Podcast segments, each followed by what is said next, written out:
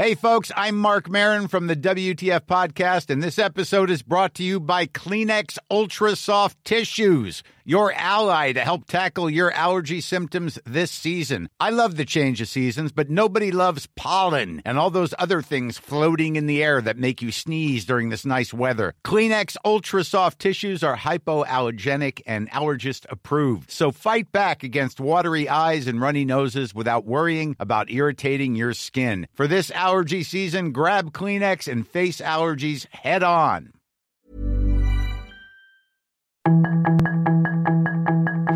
Tarde a tarde, lo que necesitas saber de forma ligera con un tono accesible. Solórzano, el referente informativo.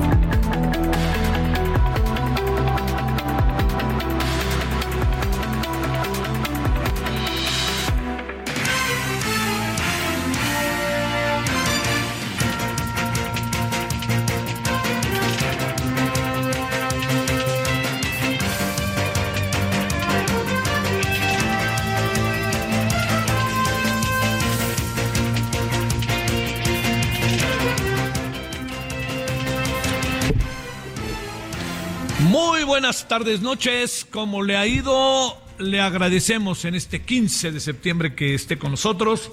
Le saludo en nombre de todo el equipo de El Heraldo Radio, 98.5 de FM desde la Ciudad de México.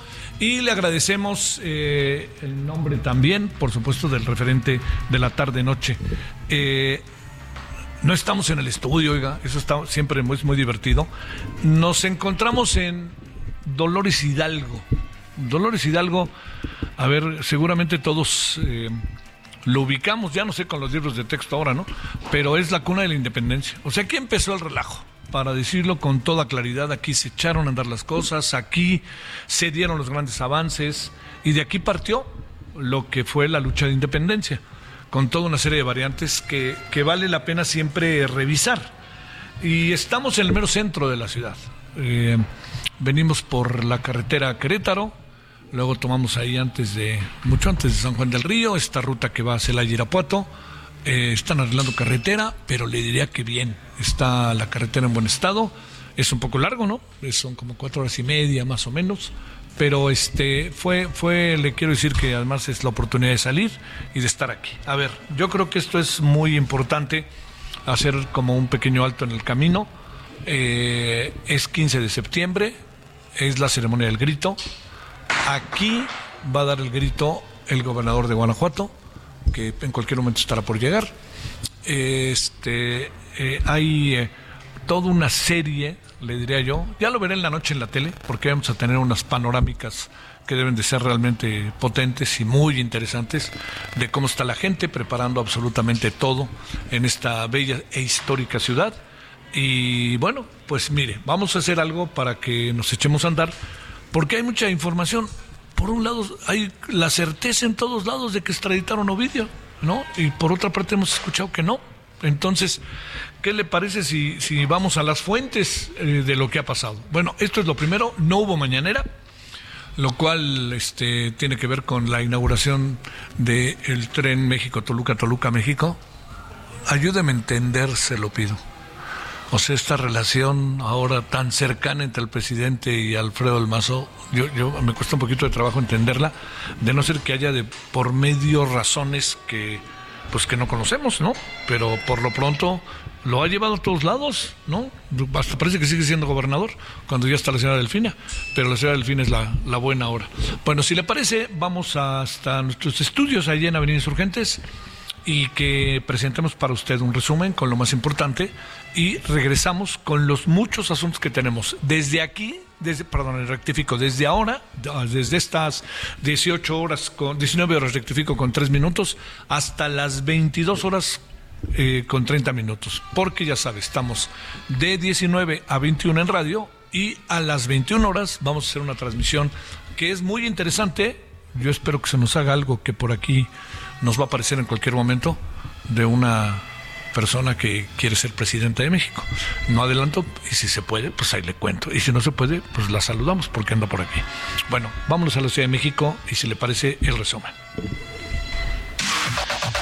La información de último momento en el referente informativo. El presidente Andrés Manuel López Obrador, acompañado de la gobernadora Delfina Gómez y el gobernador saliente Alfredo del Mazo, inauguró este día el tren interurbano México-Toluca, llamado El Insurgente. El tren conectará Toluca y el poniente de la Ciudad de México, contará con una capacidad para transportar hasta 230 mil usuarios diarios, tendrá una longitud de 57.7 kilómetros y 7 estaciones en su totalidad. La Secretaría de Infraestructura, Comunicaciones y Transportes reveló que de las 50 nuevas rutas anunciadas hacia Estados Unidos tras la recuperación aérea, muchas de ellas partirán desde el Aeropuerto Internacional Felipe Ángeles, mientras que el Aeropuerto Internacional de la Ciudad de México queda descartado para este crecimiento. El presidente municipal de Ciudad Victoria, Eduardo Gatas, informó a través de sus redes sociales que decidió cancelar su segundo grito de independencia para sumarse a la ceremonia que encabezará el gobernador de Tamaulipas, Américo Villarreal Anaya. Este 15 de septiembre, autoridades del municipio de Ecatepec localizaron una bodega clandestina con toneladas de medicamentos y jeringas en el chamizal. El encargado del despacho de la Procuraduría General de Justicia de Hidalgo, Santiago Nieto, dio a conocer que este día fue detenido otro presunto extorsionador relacionado con el caso de la línea de autobuses México-Tizayuca, cuyos choferes bloquearon la carretera federal México-Pachuca el pasado primero de septiembre tras la ejecución de uno de sus compañeros. La Secretaría de Hacienda y Crédito Público aumentó el estímulo fiscal que se aplica al impuesto especial sobre producción y servicios para la gasolina magna, premium, así como al diésel, por lo que el impuesto que se pagará para cada litro de estos combustibles será menor al de la semana pasada. Al iniciar operaciones hoy 15 de septiembre, el dólar se vendía hasta en 18.20 pesos en ventanilla en bancos. En tanto, el tipo de cambio interbancario se ubica en 17.6 unidades por dólar, con una ganancia del 0.25% frente al precio de referencia de ayer. El pintor y escultor colombiano Fernando Botero, uno de los artistas colombianos más célebres y conocidos por sus esculturas de voluptuosas figuras, falleció este día a los 91 años de edad. Sus comentarios y opiniones son muy importantes. Escribe a Javier Solórzano en el WhatsApp 5574 501326.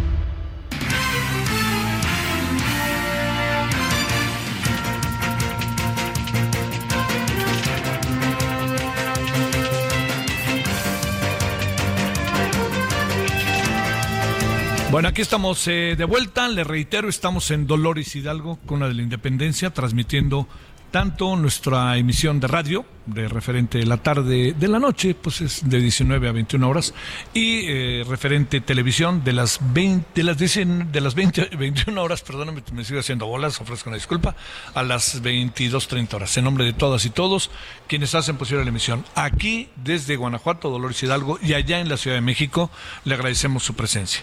Bueno, eh, primero eh, le diría, la importancia de tener en nuestro radar la historia, ¿no? Eh, dicen que la, este, a veces se dice que la historia la escriben los pueblos. Eh, es un dilema histórico, ¿no? La escriben los historiadores, siempre y cuando los historiadores estén cerca del pueblo. Digo, son traductores del pueblo. Pero también hay quien dice que este, la historia de los pueblos es la historia de la lucha de clases. Y hay quien dice que es las burguesías, ¿no? que esto le ha de gustar mucho a este gobierno, las burguesías son las que han venido escribiendo la historia, pero la verdadera historia la escriben los pueblos.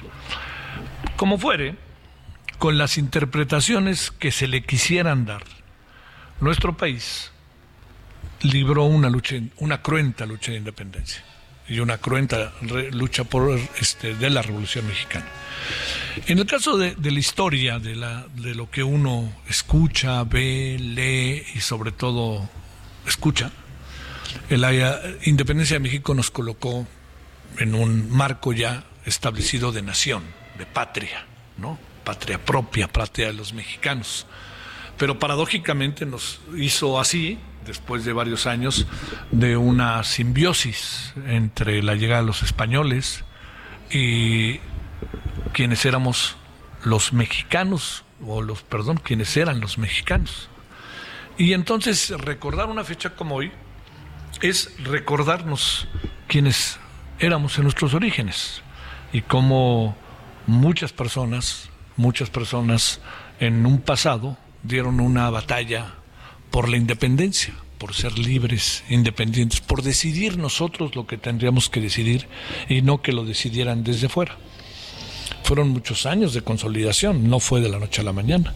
Y luego al paso del tiempo vinieron otras luchas de independencia, ¿eh? que yo creo que tampoco podemos soslayar. Una de ellas muy importante se creó ya en el siglo XX, aunque parezca muy lejano, en donde pues empezaron a aparecer nuevos actores, ¿no? Nuevas presiones, ya las luchas, ya, ya la, la, afirmación o la reafirmación cotidiana de la independencia se daba por otras, por otros causas y por otras razones. Entraban factores económicos, grandes empresas, gobiernos que se querían entrometer. Y bueno, para nosotros siempre ha sido, para México tenemos un historial en este sentido que es muy rudo, porque sabemos lo que ha sido ser eh, sometido y liberarse del sometimiento. Entonces, recordar estas fechas no son de un gobierno, no son de un gobierno, porque este gobierno que está hoy ya se va, ¿eh? Y vendrá quien venga y tendrá que ver las cosas, las verá a su manera, pero hay una historia que se escribe que queda muy claramente establecida de la lucha, de lo que pasó y de cómo se dieron las cosas. Si hoy hay un gobierno que la reinterpreta y luego viene otro gobierno que la reinterpreta, siempre hay una verdad que se mantiene, ¿no? como una constante, la lucha de independencia, hombres y mujeres que pelearon, etcétera. Bueno, todo se lo cuento porque en este lugar, exactamente 100 metros de donde estamos, es donde todo se inició. Y por eso el grito se da en la puerta de la iglesia y el grito lo da, en este caso, el gobernador del estado de Guanajuato, Sinue. Y entonces da el grito eh, y no lo da en un balcón, como nosotros lo vemos en la Ciudad de México y en todos los estados, lo da la puerta, la puerta de la iglesia donde se acerca mucha gente. Es una romería, como usted puede imaginar, es una fiesta es una fiesta, es una fiesta muy importante, es la fiesta más importante seguramente para Dolores Hidalgo. Y si me apura, diría yo que es una de las dos, tres fiestas más importantes, celebraciones, recuerdos que debemos de tener las y los mexicanos. Bueno, esto es, estamos aquí por ello, estamos aquí por ello para transmitir, para que usted vea mucho de lo que, de lo que se hace aquí, de la lealtad, del fervor, la solidaridad, el apoyo, la convicción y la fiesta, que mucha gente que viene de fuera lleva a cabo, pero sobre todo la gente que vive aquí en Dolores Hidalgo. Y entonces, de eso, a eso venimos, en eso vamos a estar, sin perder de vista la importancia de la fiesta. Pero yo le diría, ¿es importante la fiesta? Sí. ¿Hay que echar relajo? Sí. ¿Venga el holgorio? Sí. ¿Viva la algarabía? Sí. Claro. Pero también hagamos ahí un alto en el camino y pensemos por qué hacemos lo que hacemos, por qué estamos en medio de todo eso. Pues porque hace muchos, muchos años una bola de mexicanas y mexicanos, una bola de ciudadanos, ¿no? Pues dijeron, oigan, hasta aquí, nosotros queremos ser una nación independiente. Y les costó y aquí nos tiene. Y con todas las dificultades que hayamos tenido, ese fue nuestro punto de partida para la independencia, para la libertad y en algún sentido también para la lucha por la democracia. Bueno, esa es una de las partes que le quería comentar. Eh, comentaremos más al rato, a las 21 horas en televisión. Vamos a tener una, una mirada que me parece muy importante de una historiadora y vamos a presentarle, ojalá nos vea imágenes de lo que estamos haciendo acá. Entonces, y sobre todo de dónde está la gente, qué está pasando, cómo se acerca, y bueno, todo eso lo tendremos.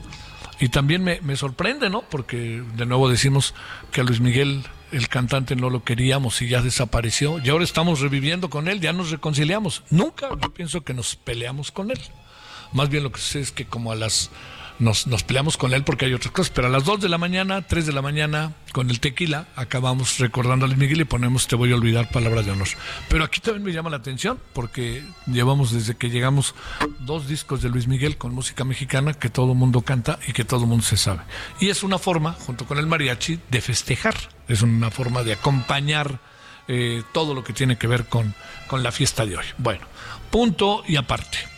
¿Dónde andamos en algunas cosas que es importante ver? En el Estado de México se dio un fenómeno verdaderamente singular. Y déjeme decirle por qué se dio un fenómeno singular. Porque resulta que, eh, pues, un gobernador que hasta en el apellido mismo lleva esta estirpe del grupo Atlacomulco, un personaje, pues, inserto, metido hasta adentro, ¿no? De todo lo que tiene que ver con mucho de lo que la crítica de este gobierno hace, ¿no? De la mafia del poder y de todos estos, pues resulta que ha acabado más cerca del presidente que del PRI, y es un gobernador del PRI. Y además no solo eso, ¿eh? El presidente lo lleva a inaugurar un tren que no está del todo inaugurado, ¿eh? Por favor, no lo digo peyorativamente, se lo digo para que no pensemos que ya está todo terminado. Está en un proceso avanzado, qué bueno que es así, pero tampoco piense usted que se va a subir allí en la Ciudad de México al tren a Toluca y va a llegar a, no sé, al centro de Toluca, a los portales. No, todavía falta muchas cosas pendientes, etcétera. Pero esta es una obra que lo que son las cosas, quien la echó a andar se llama Enrique Peña Nieto que era del grupo Atlacomulco, era del Estado de, es del Estado de México, y él fue que echó a andar toda esta obra, que se dejó de hacer porque no había lana. Y cuando llegó el presidente dice nosotros la vamos a acabar y tampoco tuvo lana. Y ahora ya están ahí avanzando y ahora se echa a andar más porque ya llegó una gobernadora eh, del Estado de México que es de Morena y muy, muy cercana al presidente. Entonces, para pensar las, yo le diría los refuegos de la política, ¿no? Un hombre con apellido del Mazo, ahora resulta que va juntito al presidente, a todo, ¿no? Este, parece incluso, uno se imagina que pronto sabremos algo, ¿no? De que a lo mejor nos vamos a una embajada o Claudia Sheinbaum lo integra, así como Fernández Noroña le dice vente para acá a trabajar en la comisión de tripartita de no sé qué, vaya usted a saber. Pero bueno, el asunto está ahí y lo digo como un fenómeno de la política. Eh, lo digo como un fenómeno de la política, lo digo como un fenómeno de los acomodos, de las conveniencias, diría yo, ¿no? Pero bueno, entonces, para considerarlo y para no perder de vista eso que puede pasar y que forma parte de todo ello. Y tercer asunto, antes de irnos con algunos de los temas del día. En cualquier momento vamos a entrar en comunicación con Mike Vigil para ver a detalle todo esto que ha sido ya parece que es oficial la extradición de Ovidio Guzmán, el ratón, como le dicen, que todo indica que está en Estados Unidos. Ya no hubo más vuelta de hoja. ¿Qué pudo pasar por parte del gobierno mexicano que apuró la decisión? Es una pregunta. ¿Qué pudo pasar? Este, hay variables colaterales que pudieron intervenir, no lo sé, pero Estados Unidos está muy interesado y está muy satisfecho de que México le haya eh, otorgado este, la extradición que ha pedido desde hace algún tiempo, incluso cuando pensaron que ya lo tenían, pensaron que ya tenían al, al este, al, Ovidio, pero se vino el culiacanazo encabezado toda la estrategia en aquella ocasión por el secretario de Seguridad Ciudadana, secretario de Seguridad Ciudadana, que era Alfonso Durazo, que luego dejó de ser secretario, luego se convirtió en candidato a ser gobernador de Sonora, luego se fue a Sonora, Sonora no ha cambiado nada, y luego de Sonora se puso a coordinar elecciones y parece que ahora sí va a regresar a su ciudad, va a regresar a Hermosillo, va a regresar al Estado, para ahora sí dicen que gobernar. Vamos a ver. Bueno, ese, ese asunto. Y hay un tercero que, que me llama la atención, ¿no? Como para ponerlo en la mesa. Una de las observaciones que se están haciendo mucho a la candidatura de Xochitl Galvez, me parece que vale la pena considerarla. A ver, ¿por qué? Porque Xochitl, eh, debo decirle que es un, es un personaje muy atractivo, pero está teniendo que, no sé cómo verlo, de pagar cuota, de no le queda de otra que estar ahí, alguna cosa así, que tiene que ver con eh, la presencia de los partidos políticos que están lanzando a Xochitl a la candidatura, pero se, se va apreciando a pesar de algunas evidencias que sí queda claro. Por ejemplo, el día de que, la definieron como candidata, algo muy importante es que no habló ningún dirigente de partido, pero los partidos están cobrando su cuota. ¿Hasta dónde la van a cobrar? Que quede claro, nadie se sorprenda, tienen que cobrarla. Son los partidos los que empujan a, en buena medida a Xochitl Gávez. Pero ¿dónde está la parte de la ciudadanía? Que ese va a ser un tema que yo le diría de primerísima importancia, de primerísima importancia.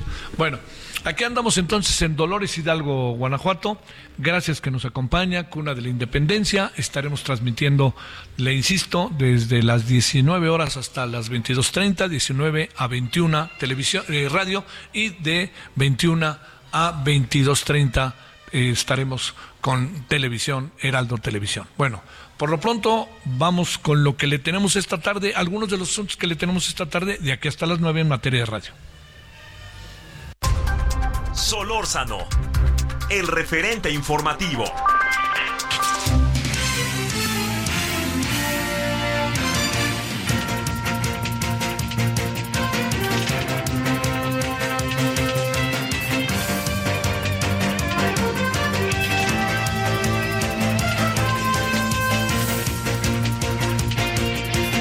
Vámonos, eh, si le parece, con Lisette Cuello. De adelante, Lisette, ¿qué pasa en Chiapas? ¿Qué tal, Javier? Muy buenas noches. Te saludo con gusto. Informarte que la Fiscalía General del Estado ejecutó una orden de aprehensión en contra de Marcos Cancino González por su probable responsabilidad en el delito de motín y atentados contra la paz y la integridad corporal y patrimonial de la colectividad y del Estado, hechos ocurridos en el municipio de San Cristóbal de las Casas, aquí en el estado de Chiapas. Elementos de la Policía de Investigación, adscritos a la Fiscalía de Distrito Altos, dieron cumplimiento a esta orden de, de aprehensión girada por el juez de control región 2 de los distritos judiciales de San Cristóbal y Bochil contra el ex alcalde de San Cristóbal de las Casas como probable responsable del delito de motín y atentados.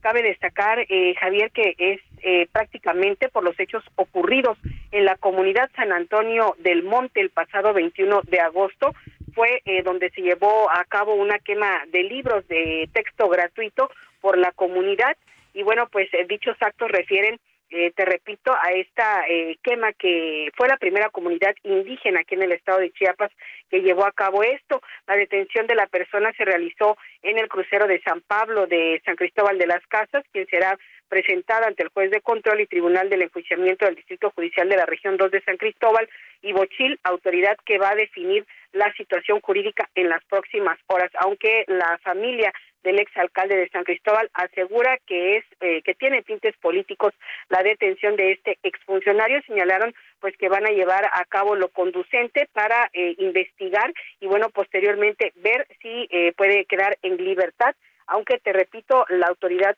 ya había señalado anteriormente aquí en Chiapas que quienes estuvieran detrás de estas quemas del libro de texto gratuito iban a tener, eh, pues por supuesto, su castigo y bueno, fue este exalcalde quien recibió esta orden de aprehensión la mañana de este eh, viernes. Javier, este sería el reporte. Oye, te pregunto, este, Lisette, eh, a ver, eh, se detiene por quemar los libros eh, bajo qué argumentación de carácter legal no no porque esté a favor de ellos sino me pregunto por qué pues de acuerdo a las autoridades, eh, él tiene injerencia en algunas comunidades eh, indígenas y pues le atribuyen que está detrás precisamente de estos eh, movimientos en las comunidades indígenas. Aunque también te informo, Javier, que bueno, pues este exalcalde está relacionado también con la integración de esta banda de motonetos en San Cristóbal de las Casas, que bueno, pues fue muy sonado que anteriormente pues fue creado por el Partido Verde Ecologista de México cuando el sexenio del gobernador Manuel Velasco Cuello como un grupo de choque, aunque eh, pues te, te repito eh, en esta en esta orden de aprehensión específicamente lo señalan estar detrás de estas comunidades indígenas que han estado quemando libros aquí en la zona altos del estado de Chiapas. Te mando un gran saludo, Liseta, y hasta Chiapas, gracias. Gracias. Bueno, antes de irnos a la pausa, vamos con Carlos Navarrete, nuestro corresponsal en Guerrero. Cuéntanos, Carlos, qué ha pasado con la muerte un día sí y otro también, con profunda tristeza, lo digo, de fiscales y altos funcionarios encargados de la justicia en el Estado. Javier, eh, buenas noches. Efectivamente, comentarte que el vicefiscal de investigación de la Fiscalía General de Guerrero, Gabriel Alejandro Hernández Mendoza, y el director de investigación, Rafael Sosa Lagunes, fueron atacados a balazos la noche de ayer, resultando ilesos ambos funcionarios. A través de un comunicado, la Fiscalía del Estado que encabeza eh, Sandaluz Baldovino Salmerón informó que poco antes de las 11 de la noche de ayer, ambos funcionarios fueron agredidos por hombres armados cuando se dirigían a sus vehículos oficiales dentro del estacionamiento principal de la dependencia en la ciudad de Chilpancingo.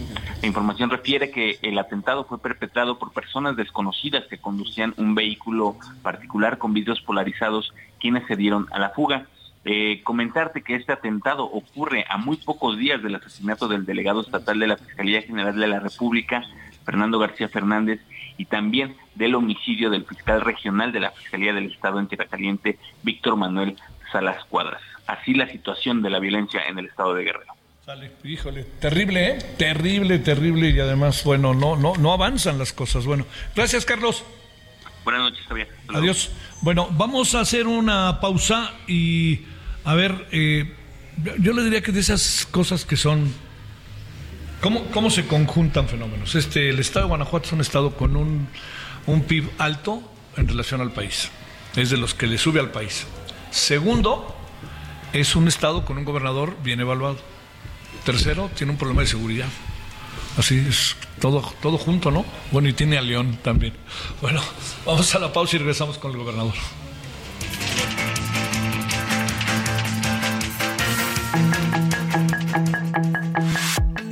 Referente informativo regresa luego de una pausa.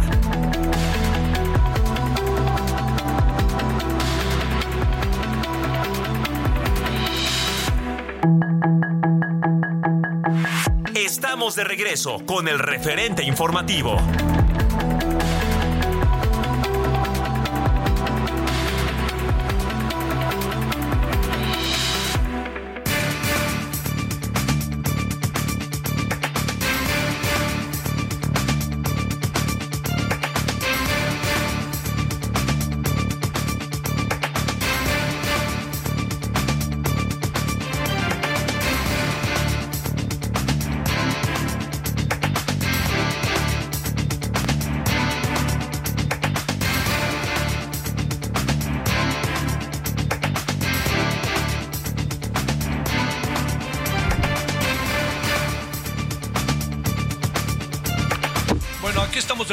Desde Dolores Hidalgo. Con mucho gusto recibimos al, bueno, más bien él nos recibe porque es su estado, este Diego Sinue, quien es el gobernador del estado de Guanajuato. ¿Cómo has estado, gobernador? Qué Muy, gusto. muy bien, muy contento, muy contento de estar aquí con tu auditorio y recibiéndote, Javier. Aquí en Guanajuato es tu tierra, Dolores, cuna de la independencia nacional, ni más ni menos. ¿Cómo, cómo, eh, ¿Cuánto te falta? Justo un año, 25 de septiembre ya un año, eh, para terminar este mandato que me hicieron los guanajuatenses y que gustoso estoy cumpliendo. Oye, este, sé que lo dijiste, pero quisiera ver si es cierto que lo dijiste. Este, ¿qué dije? ¿Qué dijiste? Que vas a, cuando salgas, ya no te vas a meter a la política. Mm, Voy a hacer una pausa, voy a, voy a terminar de 43 años de edad. Empecé, entré de 37, pero en el 25, por ejemplo, cumpliría 20 años ininterrumpidos en cargos de elección popular. Empecé bien joven a los 25 años. Entonces, este, pues ya tengo mis niñas de 11 y 9 años y pues ya queremos empezar también proyectos personales, eh, algunos negocios, eh, hacer otros, otras cosas y descansar ¿Te, vas la a- película. te- te piensas quedar a vivir en Guanajuato? Sí, claro, sí, claro, ahí en León. En León. Fíjate que fue un compromiso que hice con la gente, porque una de las cosas que me criticaban en campaña es que fui regidor y no terminé la regiduría porque fui diputado Sí, local. igual no terminé y luego la sí. federal, y luego federal y fue secretario, así hasta gobernador. Nunca había terminado un cargo. Entonces, mucho me insistieron, vas a terminar y les di mi palabra que iba a terminar de gobernador y la voy a cumplir. Si primeramente Dios me presta vida, estaré cumpliendo como gobernador, como dice, como hizo con la gente. ¿El tsunami López Obrador Morena va a alcanzar a Guanajuato en las siguientes elecciones? Pues no alcanzó en el 18, no les alcanzó, fue el único estado que se quedó como un punto azul ahí. No Con les una alcanzó. diferencia eh, muy grande. Considerable, sí. Muy grande. Yo ganamos 2 a 1. Sí. Y este fue el único estado que ganó Ricardo Anaya. En el 21 nos fue todavía mejor. Para, para que te des una idea, Guanajuato tiene 46 municipios. Morena solo gobierna 3. Y no son los más grandes. Sí. Y luego, eh, Morena tiene, ganó un distrito de 22. Nosotros ganamos 21 de 22. en el, O sea, ¿tiene mayoría el Congreso del Estado o el PAN? El PAN. Sí, de 22 distritos ganó 21. ¿Sirven las alianzas o no sirven las Sí alianzas? sirven las alianzas, pero la mejor alianza es con la ciudadanía. Esa es la que nunca se nos tiene que olvidar, porque la de los partidos funciona. Digo, y esto pasa en todo el mundo, ¿eh? O sea, no se puede entender eh, el gobierno de Angela Merkel en Alemania sin las coaliciones, sin las alianzas y muchos en el mundo, ¿no? Que, han- que han Oye. España ahorita es un ejemplo Un clarísimo, ejemplo. ¿no? Claro. Entonces yo sí creo en las alianzas y en las coaliciones, pero siempre y cuando, que es algo que ha hecho muy bien el Frente con Xochitl, la alianza tiene que ser con la ciudadanía. Sí. Este, dice Movimiento Ciudadano que nosotros no vamos al PRI ni a la esquina, con el PRI ni a la esquina. Para un estado panista, para ti, que, que los conoces, Sí, ¿no? claro. Este, ¿De esto qué piensas? A ver. Pues mira, que hay un bien superior siempre, ¿no? Y en este caso es México. Y yo creo que tenemos todos que dejar de lado nuestras fobias, nuestras filias y sumar a un proyecto que es México. Entonces, yo le digo a quienes opinan de esa manera que siempre hay que poner el bien superior que es el país, ¿no? Y creo que el país bien lo vale, ¿no? Hacer los sacrificios, los esfuerzos que sean necesarios. ¿Qué, qué, qué piensas de López Obrador? Eh? Fíjate que es un presidente que creo que en, sus formas, eh, en sus, sus, maneras de ser, sí, sí quiere cambiar muchas de las injusticias que ve este país. Pero también yo no comparto otras de sus formas de pensar, ¿no? ese centralismo, ese totalitarismo, debilitar las instituciones, no creo que sea la vía, no creo que sea el camino. Conmigo, la verdad, ha sido un presidente que, que, que, me ha tratado bien, yo lo he tratado con respeto. Es algo que aquí en Guanajuato siempre hemos predicado, ser democráticos, es nuestro presidente y aquí se le respeta, pero también hemos diferido en muchas ocasiones y lo he hecho público, ¿no? Por ejemplo, con el sistema de salud. Guanajuato no le entregó el sistema de salud, este, con muchos otros temas donde hemos fijado postura, eh, lo hicimos con los libros, lo hemos hecho con muchas cosas, pero eso no quiere decir que no respetamos al presidente, al contrario. Somos, Guanajuato es el estado creado de, que crea instituciones. ¿no? Aquí se creó el, primer instituto electoral. La primera elección organizada por ciudadanos fue la de Fox en el 95, te acordarás. y luego en el 97 esas las reformas del INE del IFE en ese momento. Entonces, Guanajuato es un estado de instituciones y aquí respetamos a las instituciones y por supuesto la presidencia de la República es una de ellas. Oye, este el tsunami del 2018 ya no se repite. ¿O qué piensas? Yo creo que no. Pienso en Claudia sí. si pudiera pasar eso. No, la verdad, a ver, hay que decirlo, no fue un tsunami también lleno de ilusión de mucha ciudadanía, hartazgo, harto de muchos de la corrupción de los gobiernos, de la inoperancia de otros gobiernos, y creo que encontró eco. Es más, yo siempre lo he dicho, ¿eh? creo que hasta cierto punto era necesario en el país que ganara alguien como López Obrador, porque se convirtió en una válvula de escape de una olla de express social que había muy fuerte y que estaba incrementando. Entonces, hasta cierto punto cumplió una función de, de, esa campana de la olla express, que es, libera la presión poco a poco para que no estalle la olla. Digo, en su momento la historia lo juzgará, pero yo creo que, que hasta cierto punto era necesario tener esa válvula de escape. Y yo creo que ahora no va a ser lo mismo que, que, en, el, que en el 18. Hoy es ante una estructura clientelar claramente este, generada con programas de, sociales del gobierno federal contra que se combatir. Pero cuando yo siempre he dicho que la gente vota por dos temas, que es esperanza o miedo. Y si los candidatas, porque parece que van a ser mujeres, las candidatas ganan la esperanza y no el miedo, creo que esto va, los, los programas va a quedar a un lado. acuérdate que Peña Nieto daba teles. ¿Te acuerdas? Sí. Hasta todos decían, ¿cómo están dando teles? Va por México. ¿Cómo sí. Sí. no, no, sé, no, se llamó. Se, se llamó sí, México, algo así, bueno, no me acuerdo. No, pero, pero, fue terrible, porque además venía el nombre de él y o todo. Todos decían, o sea, no daban tarjeta, daban teles. ¿Cuándo habían visto que daban teles? Y fue una derrota estrepitosa. Entonces, al final, la gente tiene que votar por esos sentimientos y no por un tema de conveniencia. A ver, este. Eh, el, el, proceso electoral del, del 24 el más largo, el más profundo, el que tiene mayor número de cargos en juego, eh, trae varias cosas. Pensemos un poquito cómo se ve desde Guanajuato el tema, particularmente la presidencia, por dos razones. Este, eh, a las dos, de alguna otra manera, les ha se ha acusado violencia política de género. A Xochitl, pero también a Claudia, ¿no? Claudia es un clon de López Obrador. A ver, desde tu perspectiva de gobernador, habiendo recorrido tantos cargos, ¿no? ¿Qué, alcanzas a ver, por más que haya una evolución de, las, de la política en la sociedad, pero qué alcanzas a ver de esas dos mujeres? ¿Qué alcanzas a ver del electorado? Incluso, ¿qué, qué alcanzas a ver de lo que puede pasar en Guanajuato? Yo creo que el Frente Opositor y Morena, el mismo presidente, y en el caso del PAN en Guanajuato, todos hemos leído muy bien lo que la sociedad está pidiendo. Y la sociedad está pidiendo mujeres. Hoy eh, creo que se nos ha agotado el discurso de los hombres o, ha habido este, pues ya muchos gobiernos que para muchos han sido decepcionantes, que hoy la mujer ha tomado una fuerza importante. Entonces yo lo que leo es que la sociedad mexicana quiere una mujer y los Frente Opositor y Morena no se equivocaron. ¿no? En el caso de Guanajuato ya el Partido Acción Nacional ya designó que sea, será mujer. Estamos viendo quién pero creo que es momento de las mujeres y qué bueno, ¿eh? yo creo que es un tema muy importante y que es valiosa la aportación que tendrá este país con una visión femenina, sea quien sea. Xochitl tiene para vencer a, Claudia, déjame decirte bajo que óptica, tomando en cuenta que Claudia es fuerte, trae la maquinaria claro. y este Xochitl un día sí y otro también se le van encima. Sí, claro, pero eso lo ha fortalecido, ¿eh? Sí, a ver.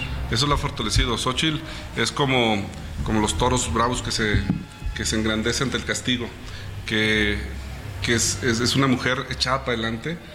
Y, fíjate que en ese, en ese sentido es, un, es una política que ante los retos se, engrandece. Y esas, esos eh, ataques que han, sido, que han sido ataques muchos infundados, injustificados, no hacen más que fortalecer la narrativa de que es una mujer hecha y derecha, con principios, con valores, con, unos, eh, con unas ideas muy claras y muy firmes, ¿eh? que, que, nos están uniendo a todos, a ultraderechas, a ultraizquierdas. ¿De cuándo conoces a Xochitl? De, hace poco, o sea, la conozco de toda la vida, pero de convivir hace poco, ¿no? ¿Sí? Es que ha sido un fenómeno increíble, que yo no lo vi con Fox, ¿eh? porque Fox duró dos años recorriendo el país. Este Andrés Manuel, el presidente, 18, años. Este, Enrique Peña Nieto era gobernador de y le hicieron una telenovela. Pero este fenómeno yo nunca lo había visto, ¿eh? Pero no es que sea Xochitl, es la esperanza de todos los que quieren un México mejor. A ver, déjame cerrar con, con cosas que tienen que ver con Guanajuato. Hace rato te di, decía yo, es el PIB de los más altos, el más alto del país. Mira, no. ¿Es el más alto del país? No, Hay, habemos seis estados que generamos el 50% del PIB. Son en este orden: Ciudad de México, Estado de México, Nuevo León, Jalisco, Guanajuato y Veracruz. En la última misión del INEGI pasamos del sexto al quinto. Entre esos seis estados, el 50% del PIB. Nosotros traemos casi el 5% del PIB. A ver, este, bajo esta perspectiva, PIB, que es favorable. Sí. ¿La tasa de desempleo? No, mucho más abajo que la media nacional, andamos en el 2 punto ya. ¿El tema de eh, la salud? El mejor sistema de salud, el de Guanajuato. ¿Sí? Dicho por a pesar de, y de porque lo manejamos nosotros, no se lo entregamos al gobierno federal, eso ha sido un acierto.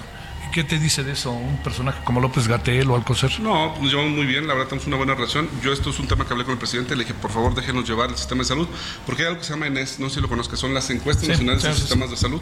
Guanajuato sale evaluado con 9.4 no de ahorita, llevamos años evaluados en arriba de 9.5 veces. Entonces yo le decía, presidente, oiga, pues tenemos 9.5, déjenos seguirlo llevando. Sí. Y porque el IMSS y estaban evaluados en 6, 5. Entonces dijo, adelante, y lo hemos llevado bien. ¿Qué piensas de este tema de los libros de texto y la educación? Yo creo que no, ni todo es negro y todo es blanco. ¿eh? Luego, sí, sí, luego yo, podrás ir viendo que yo no soy un político que me voy a los extremos. Yo creo que, a, ver, hay carencias en los libros sin duda. Hay unas cosas que creo que, que no, no están bien que se las eh, enseñemos a los niños. Y no me refiero al tema sexual, me refiero al tema este, una visión ideologizada. Este, pero yo creo que nosotros lo que hicimos fue lo que estaba bien, ya lo entregamos, porque tampoco podemos dejar a los niños sin sus libros de texto, y lo que está eh, con alguna discusión lo seguimos revisando. ¿no? Entonces tuvimos esa, esa, digamos, vertiente de buscar las opciones y no irnos a todo negro, todo blanco. Sí. Los, los lunes que nosotros hacemos el noticiero, siempre digo que, me da como mucha, como que no me gusta, pero ¡pum! aparece como tema central la violencia. Los fines de semana violencia. Aparece Guanajuato, aparece Zacatecas, aparece eh, Guerrero aparece Sonora, ¿no? Que sí, claro. ¿Dónde está el secretario de Seguridad? Eso lo dije yo. Este, a ver, a ver, ahí, ¿qué pasa en Guanajuato con el tema de la inseguridad? Fíjate que, bueno, como todo, ¿no? Sabes, en el país hay una, una ola de violencia. Guanajuato ha ido recuperando posiciones en materia de seguridad. De acuerdo a la ENVIPE, que es la encuesta del INEGI, que es muy valiosa porque ahí no hay cifra negra, ahí la ciudad no dice si fue víctima o no de un delito. De acuerdo al, INEGI, hemos, se redujo un 50% la licencia delictiva en este sexenio y hemos, traemos ya mil homicidios menos. Todavía nos falta bajar mucho más, pero tenemos mil homicidios menos respecto del año pasado. Entonces, vamos bajando los, la licencia delictiva y hoy les puedo decir que Guanajuato es un estado seguro, ¿no? Las alertas de Estados Unidos no nos ponen igual que Ciudad de México. De hecho, en las encuestas de percepción de INEGI, estamos en el lugar 15 y Ciudad de México en el 16, entonces estamos parecidos, ¿no? Sí. Ahora, afuera nos han creado una visión de un Estado inseguro, porque claro, pues es tema político, no estar pegándonos. Yo te puedo decir algo, Javier, tú estás ahorita aquí en Dolores Hidalgo. Sí. Vete a pasar por todo Guanajuato, el mayor peligro que vas a pasar es que te quieras sacar a vivir en San Miguel de Allende. Te lo prometo. Oye, si es demasiado eso, ¿no? es un, es un peligro. ¿La población extranjera en San Miguel de Allende es muy alta? Más de 20 mil extranjeros tenemos en San Miguel. ¿Y cuál es la población total? Como 200 mil en San Miguel. Pero tenemos 3 mil japoneses en todo Guanajuato, por ejemplo. Es la comunidad más grande, 3 mil japoneses. derivado de las, de las empresas. Pues, está Toyota, Mazda, Honda, tenemos las tres plantas más no se quedarían aquí. Oye, a ver, para, para cerrar, déjame decirte, ¿a poco sí te vas a ir? ¿No, ¿No, quisieras ser presidente algún día de este país? Este, fíjate que no. no, claro. Mira, ahorita estaba para venir al me estaba cambiando para dar el grito y todo, y le digo a mi hija Majo, Majo, ¿cómo me veo? ¿Me veo bien? Papá, te ves muy guapo. me veo como gobernador, dice como presidente. Fíjate, ya te molaste. Pues oye, me yo, yo, yo, me acuerdo, oye, yo, yo me acuerdo de este, de, eh, de cuando vimos en el partido de León Atlas, ¿te acuerdas? Sí, que, claro. Que ganó el León, hijo, fue terrible, que este, no podías ni hablar. No, imagínate. Y traías a tus dos hijas materialmente colgadas, ¿no? Sí, claro. Agotadas estaban Sí. las pobres, ¿no? Mis niñas, María José y María Paula. No, sí estoy pensando ahorita descansar un poco, repito, terminar como me comprometí con guanajuatenses, Sí. terminar este último día. Y ya Dios dirá, ¿no? Yo yo soy muy de proyectos de familia Sí, claro. y, y yo quiero siempre voy a ayudar a mi partido, ¿eh? Yo soy panista de toda la vida y eso sí jamás me voy a cambiar. Mi padre cumplió este año 51 años de militante Mira. del PAN. O sea, yo tengo 42 de edad, yo nací siendo panista en campañas. Entonces, yo aquí seguiré aportando en el partido lo que me pida mi partido. Si es cuidar una casilla, cuidar una casilla, estaré donde me pida el partido. sí. Pero yo tengo el plan de descansar. Oye, este, eh, la, ¿cómo va la universidad? Que ese es un tema siempre, la Universidad de Guanajuato. Sí, bien, bien mira, pues hay, son procesos ahorita, eh, tienen un proceso de cambio de rector, eh, quedó una rectora y pues tiene, es una, hay una autonomía, ¿no? Nosotros como tal respetamos la autonomía, pero hay, algunas inconformidades de algunos estudiantes y creo que ya están en una mesa de diálogo tratando de resolverlas. Yo lo que he dicho es que privilegien el diálogo, la capacidad de, de- de hablar en una universidad es básica y que ojalá puedan llegar a acuerdos, pero pues es una gran universidad, ¿no? La Colmena. Oye, este, un señor que se llama Franco Carreño que conoces, me dice que te ha invitado a comer y que ¿por qué no vas al día del Heraldo? Sí, tenemos que ir, no, tengo que ir. La verdad que el Heraldo es un gran medio, son grandes amigos y, y tengo que dile que pronto. Ahí está, ya está, ya te estoy escuchando. Hecho. A ver, cerremos con este 15 de septiembre. Sí. A ver, exactamente qué significado tiene. Yo decía al inicio, independientemente de filias, fobias, ideologías, aquí empezó todo para la independencia y la Aquí libertad, nació ¿no? México. Mira, hoy me- cuando vienen los representantes del gobierno federal me dicen que este es un gran termómetro porque el grito no lo doy en un balcón. Exacto. Aquí lo das a ras de piso, Sí. pero no más llego directo. De la casa de visitas tenemos una cena, después voy a la casa del cura Hidalgo que está a dos cuadras, hago una guardia de honor, firmo el libro de visitas distinguidas, me dan la, la bandera y me ven con la escolta por las calles, literal entre la gente. Entonces estás a ras de la gente y la gente se expresa. Y la verdad a mí me han tratado súper bien, la gente de ¿Qué te Dolores. dicen? Me echan porras, muy, muy bien. La verdad, la gente muy bien. No a todos les ha ido bien. ¿eh? A mí me ha ido muy bien los años que llevo. Lo podrás comprobar. Cuando vienen los funcionarios federales me dicen, oye, Gober, aquí sí se siente, porque estás a metros de ellos. Sí, claro. Y das el grito a metros de ellos, no en un balcón donde ya Sí, te te chiflan. dicen, No, aquí te- si te sí. mientan la madre es de frente. Sí, si te claro. echan porras es de frente. Y la verdad, es un buen termómetro este grito para los gobernadores de Guanajuato. Que aparte yo soy el primer gobernador que da el grito, que da los gritos tantos años. Sí. Sí, sabes que no los dan los gobernadores de No, Guanajuato. pues yo me acuerdo que lo daba aquí, ¿El secretario de Gobernación? Ándale, secretario de Gobernación. Vino el primer año Olga Sánchez y después me mandaron representante y pues yo he dado el grito. Porque ¿Y ahora no vino nadie? No, creo que no, no ha venido nadie hoy. ¿Y nomás estás tú hoy en el grito? Yo pensé o- que te habían mandado a ti, No, de gobierno federal, de pero si no, representante. ah, del gobierno federal. no, ahora sí que lo dudo. Oye, gobernador, este, ¿y vas a estar solo ahí o va a, haber- va a venir alguien? No, tenemos una invitada, una senadora de la República que, que, que es así como una X.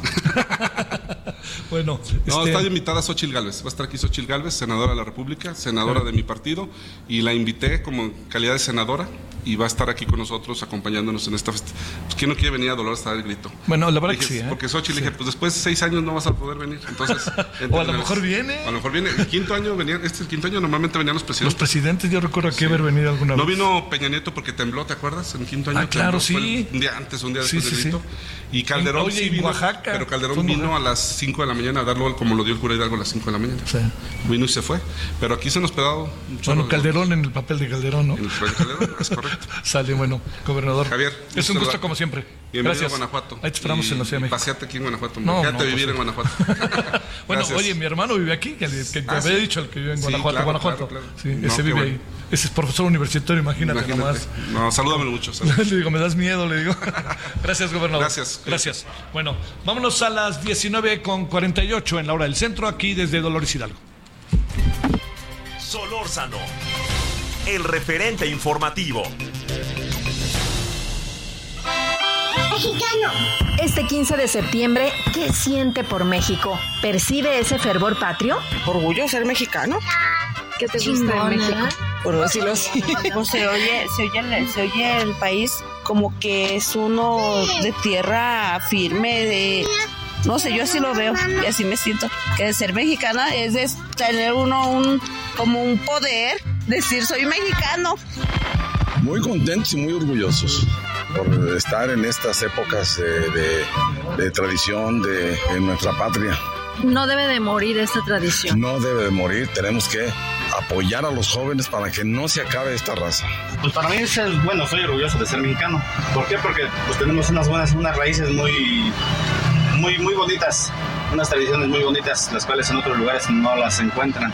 Es la esencia de, es lo que conjunta el mariachi, el folclore, este, todas nuestras tradiciones, las costumbres, una base de familia. Septiembre es sinónimo de festejo patrio, pero también sin percibirlo, ya lo vinculamos a la empatía en tiempos de tragedia. En todo el mundo cuando hay tragedias, México es el primero que manda gente a ayudar. Es el país que, ¿cómo se dice? Que te brinda más la mano, muy humanitario. ¿Y qué hay de los niños? ¡Que viva México! Como México no hay dos, aunque haya de chile, mole y pozole, no se me achicopale a darle que hay mole de olla. Desde Jalisco para Heraldo Radio, Adriana Luna.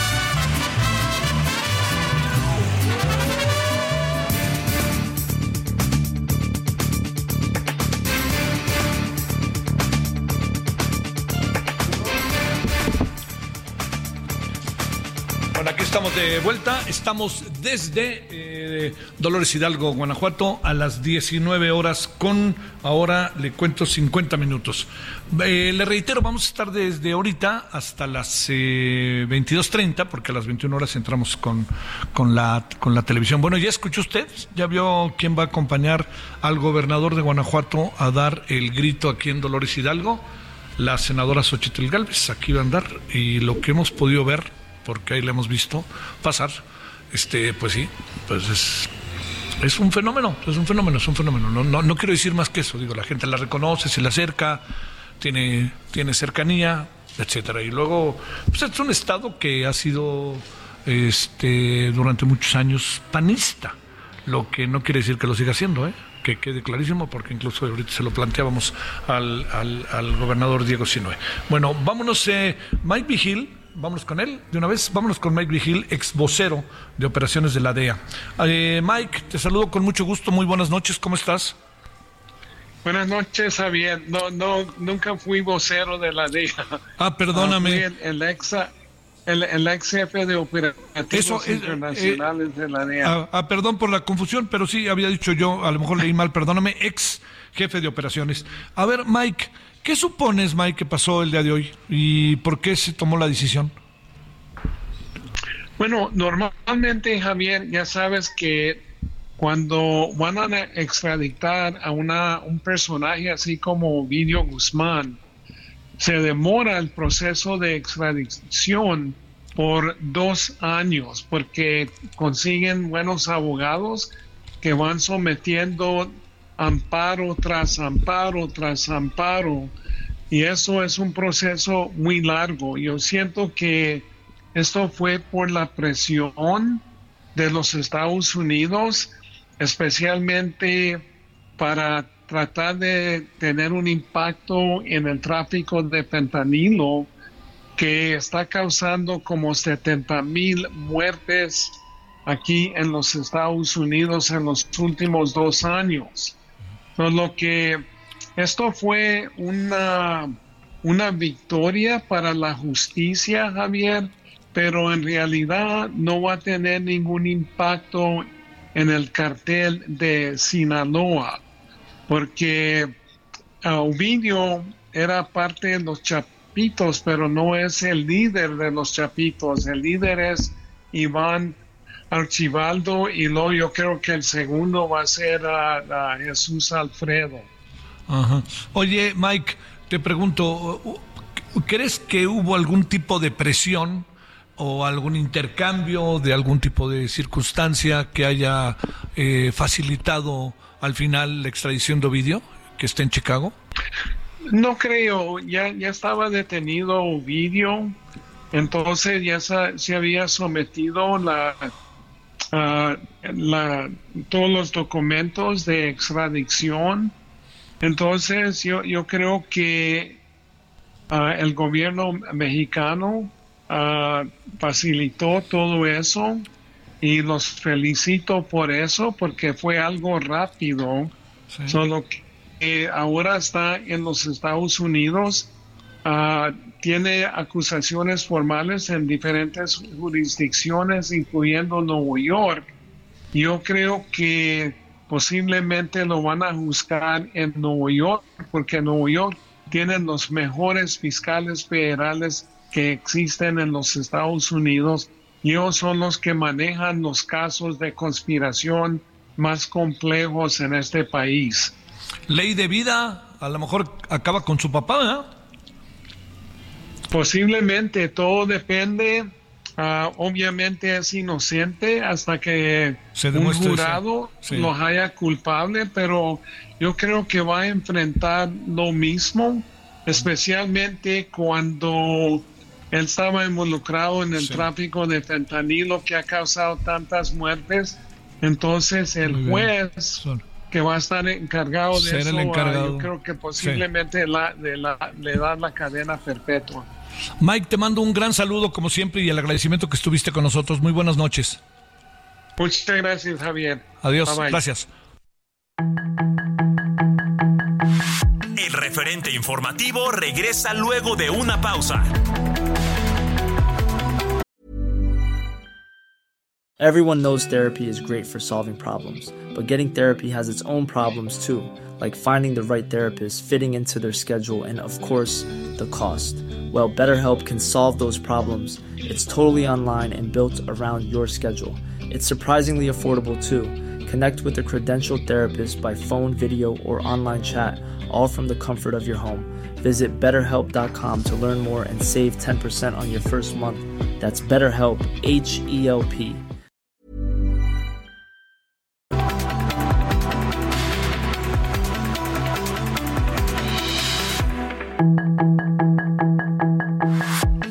De regreso con el referente informativo.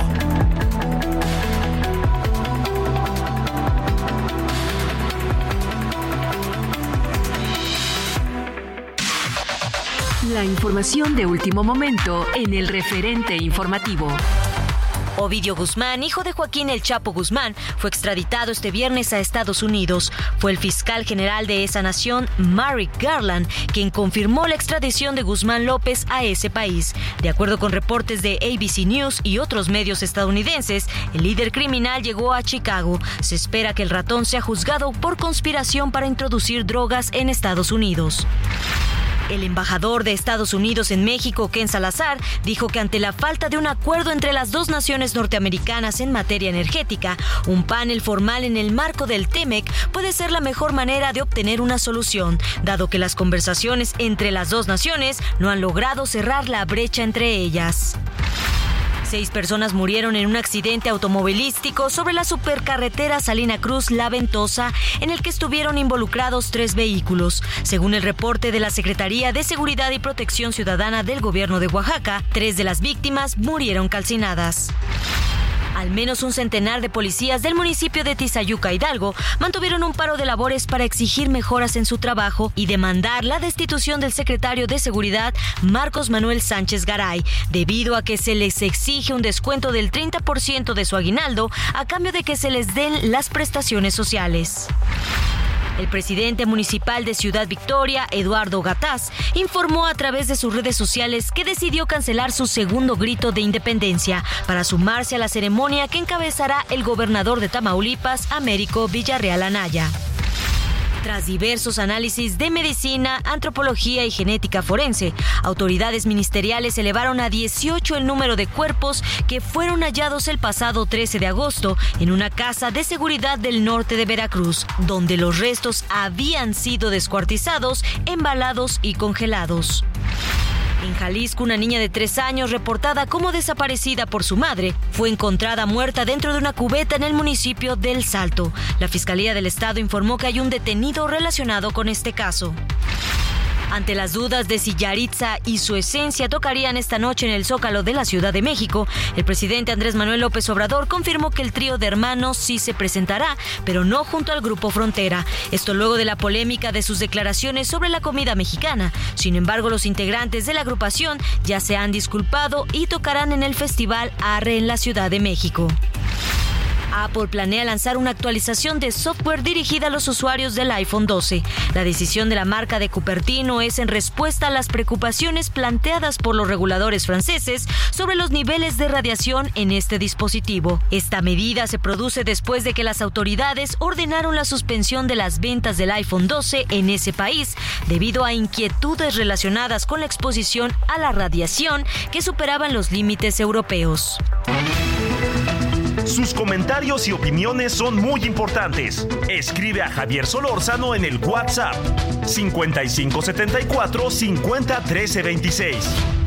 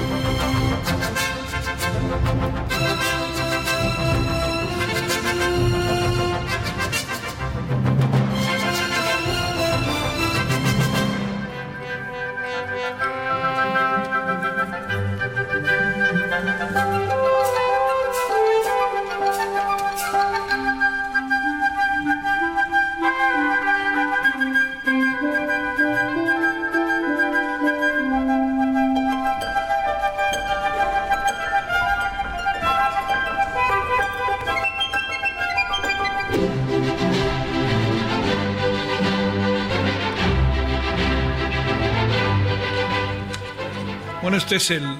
Es. Eh, yo, yo le diría que es, de esas eh, piezas musicales que están muy ligadas a México. Algunos dicen que podría ser otro himno nacional, es el Guapango Moncayo.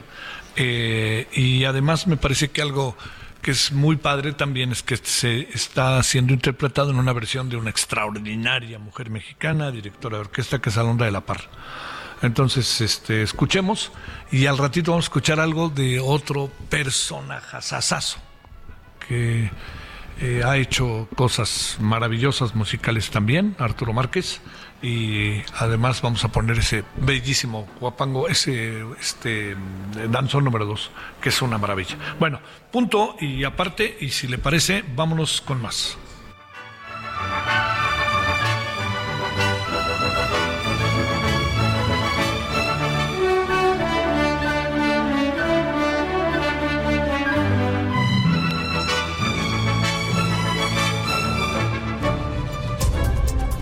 Solórzano, el referente informativo.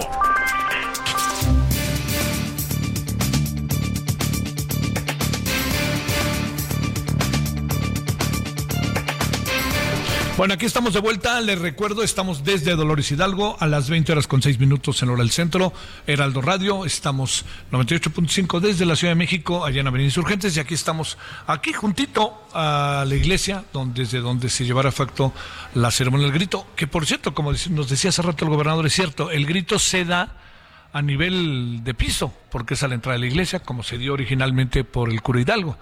Entonces ahí le dan la bandera y como él dice, viene caminando y ahí recibe un momentadas de madre o lo que fuera, pero viene caminando y ya llega y se coloca exactamente enfrente. Bueno, dicho lo cual, lo que le quiero decir es que este, estamos aquí con motivo del 15 de septiembre. Bueno, eh, yo hay, hay, este, hay muchos asuntos que me parece que son de primer nivel eh, y uno de ellos, aquí hablamos de la seguridad, y hoy está ahí el tema de Ovidio, ¿no? De Guzmán, que ya oficialmente ha sido extraditado a Chicago, para ser preciso, y le hemos pedido a Marisol Chiquete Portillo, eh, vocera de la campaña de prevención de las adicciones, no pasa nada, se pregunta, hablar de varias cosas, ¿no? Al mismo tiempo. Querida Marisol, ¿cómo has estado? Muy buenas tardes. Hola Javier, muy buenas tardes. Muchísimas gracias por el espacio. Es un placer para mí el que me permitan hablarles de esta campaña de comunicación que nos llena el corazón llamada No pasa nada. Pero bien, ¿qué pasa? Oye, a ver Marisol, así un bote pronto, ¿tienes algo que decir respecto a la extradición del señor Ovidio Guzmán? Pues mira, yo, yo creo que es un tema que, que a todos como, como, sociedad en México eh, nos genera alerta, nos genera eh, pues más que preocupación, momentos para, para tener muy en claro y generar conciencia sobre los daños que puede hacer el uso de las drogas, las adicciones en el entorno personal, familiar, político, económico del país y bueno, a través de esta campaña nosotros todos los días hacemos hacemos nuestra parte y pues hoy quiero justamente hablarte de eso, Javier, hablarte de qué es lo que hacemos y que la gente que nos está escuchando en este momento se sume. Muchísimas gracias. Pues mira, no, venga de ahí, venga de ahí. Gracias. No pasa nada, eh, es una campaña de comunicación. Nosotros lo que hacemos es, a través de videos donde se exponen testimonios reales, historias reales contados por sus protagonistas, dejamos claro lo que sucede cuando alguien acepta una vida con adicciones, cuando alguien le dice sí a una droga. Entonces, a través de videos cortos, videos de cinco minutos, está resumida esta historia de estas personas que hoy por hoy son adictos en recuperación y que se sienten este compromiso con la sociedad y dicen quiero que la gente sepa con mi historia que sí pasa algo, que siempre pasa algo cuando hablamos de drogas. Nosotros eh, estamos en todas las redes sociales, estamos en Facebook, YouTube, TikTok, en Twitter, nos encuentran como no pasa nada entre signos de interrogación y tenemos también las entrevistas completas que duran en, promedio 50 minutos, una hora en Spotify. Ahí también el podcast nos encuentran como no pasa nada. El objetivo de esta campaña, Javier, es lograr que cada día menos niños, menos jóvenes y menos adultos le digan sí a las drogas, porque este es un problema, como tú ya lo has comentado, que no nada más le compete a nuestro país o que no nada más está afectando a nuestro país, es un problema mundial. De acuerdo a la ONU, 296 millones de personas entre 15 y 64 años consumen drogas. De estos, el 90% inició antes de cumplir la mayoría de edad. Simplemente en nuestro país, en México, dos millones de niños consumen drogas. Imagina eso, dos millones. Sería como llenar 17 veces el Estadio Azteca con niños drogándose. De ahí la, importancia de generar, de generar alerta y generar esta esta conciencia y hacer que se platique, porque esto tiene que dejar de ser un tema tabú.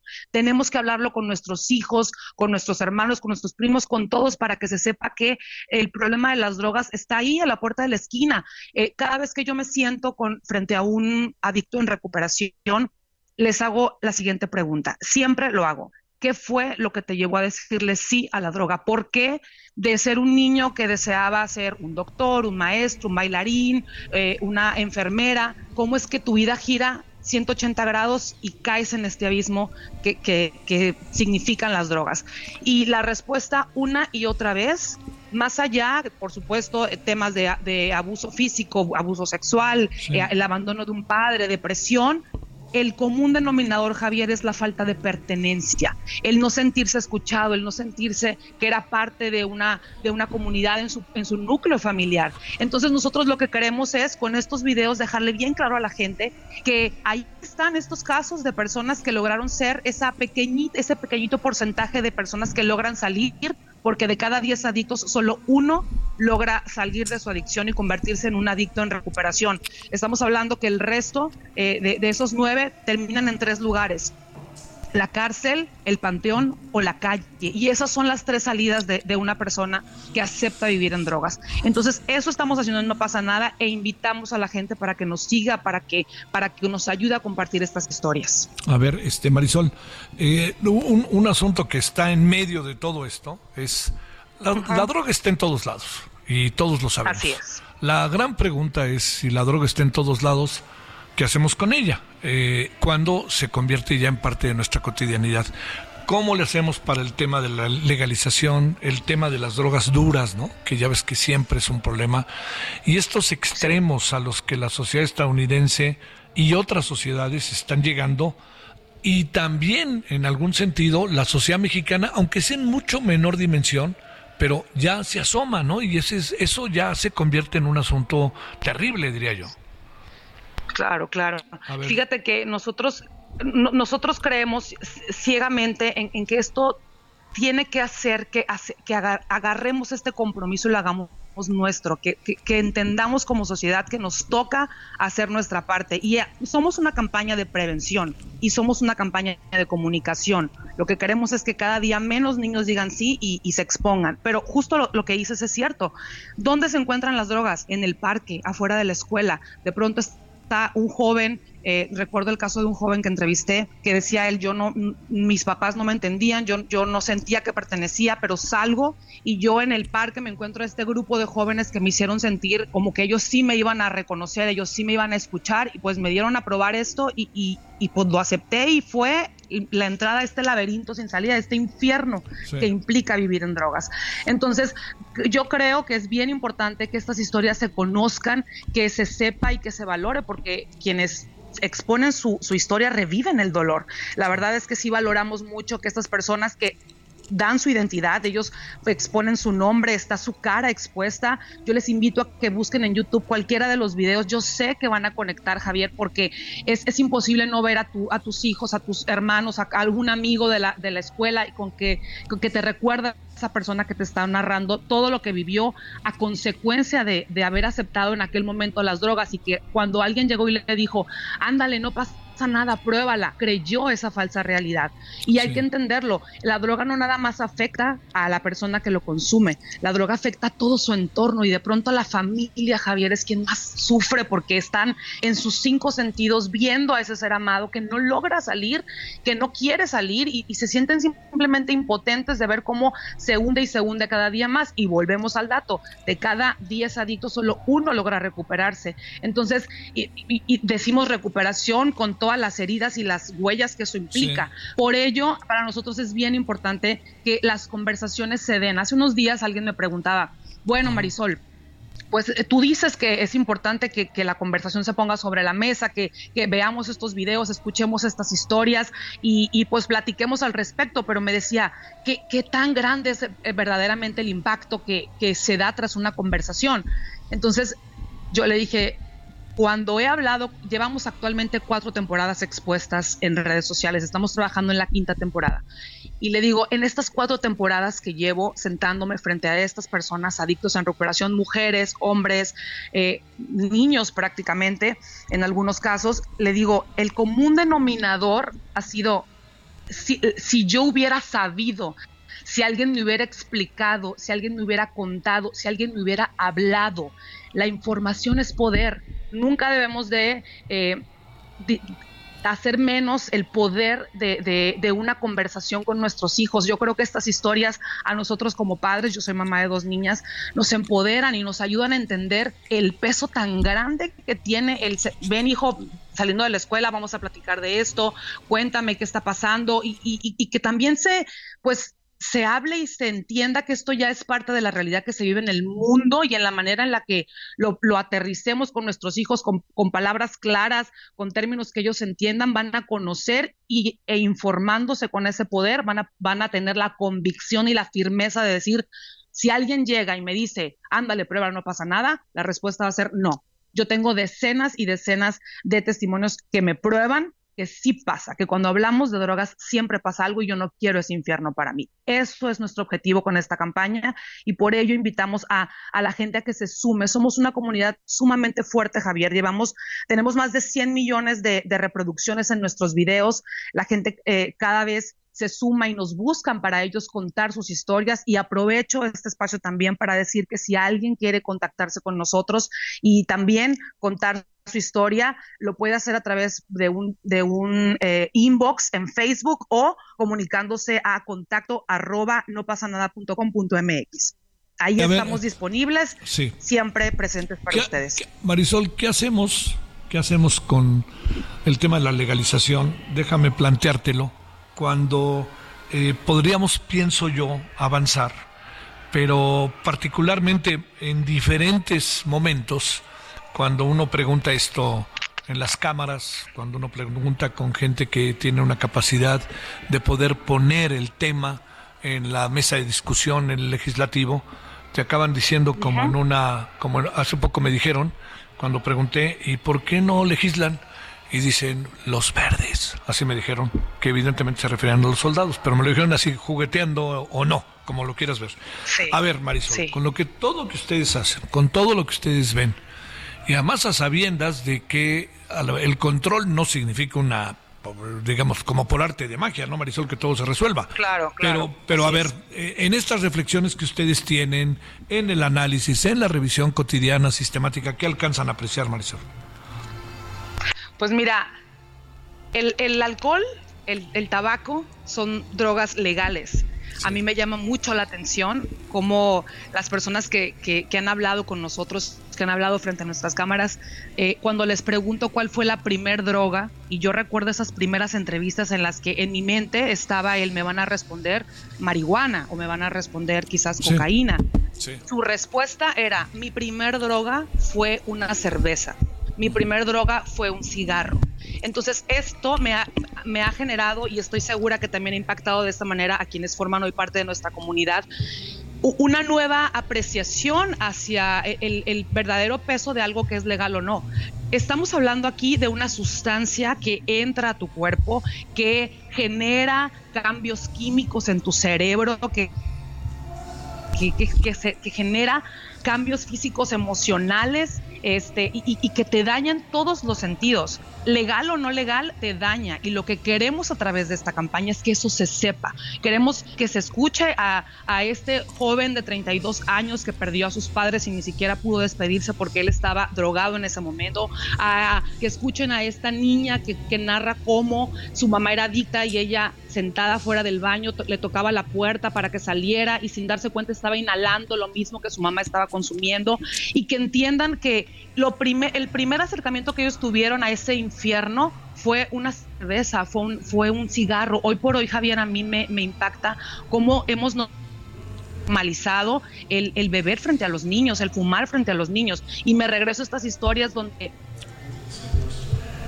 con Pedro Uriarte, él es un es joven de Tijuana, y él dice, pues yo recuerdo que mi papá era, era alcohólico, yo a mis 12 años no lo veía como un alcohólico, pero yo recuerdo que mi papá entonces yo le robaba tres cervezas, mi mamá acababa de fallecer y me iba y me las tomaba, decía, y de pronto de esas cervezas escalé al cigarro, luego probé la, la cocaína, luego seguí con el cristal y terminé en la calle comiendo de la basura, y, su vida fue un completo infierno hasta que, bueno, con, con la ayuda de su familia y de un centro, por supuesto, logró salir y convertirse hoy por hoy en un adicto en recuperación que da pláticas y ayuda a muchas personas.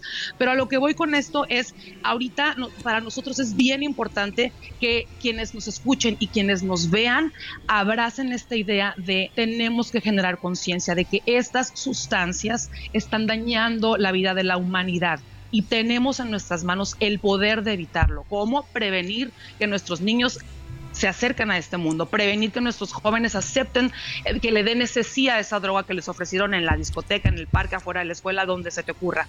¿Y cómo lo vamos a hacer? Con la información, porque información es poder. Y a través de esta campaña queremos y vamos a seguir trabajando para que estas historias circulen y se platiquen y se compartan y, cada día más, podamos llegar a más personas. Somos hoy por hoy la campaña más importante en Latinoamérica en medios digitales sobre las adicciones nuestras páginas, nuestra página de internet que es nopasanada.com.mx es sumamente amigable con el usuario. Ustedes se meten y van a poder verlo ahí luego, luego los videos, eh, indicadores, toda la información que nosotros manejamos viene de fuentes oficiales. Eh, lo que queremos es que abrir esta, esta conciencia, despertar esta conciencia y generar alerta social.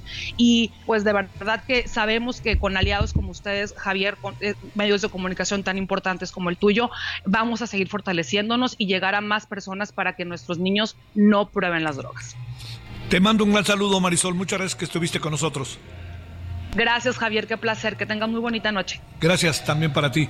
Eh, fíjese que, que, sobre este tema que plantea Marisol, estamos, ahí estamos en un mayúsculo problema, eh, en, en, un mayúsculo problema porque eh, pues está la droga en todos lados, ¿qué hacemos? O sea, espéreme, tampoco creo que lo digo de manera fatalista o es como destino. No, no, no. Pero ahí hay que pensar, ¿eh? Y si andamos evadiendo ciertos temas, tarde que temprano nos llevan al baile. Ana Laura Wong, vámonos contigo hasta Baja California. ¿Cómo te ha ido? ¿Qué tal, Javier? Muy buenas noches. Pues en Tijuana ya, ya iniciaron los festejos conmemorativos al 213 aniversario de la independencia de México.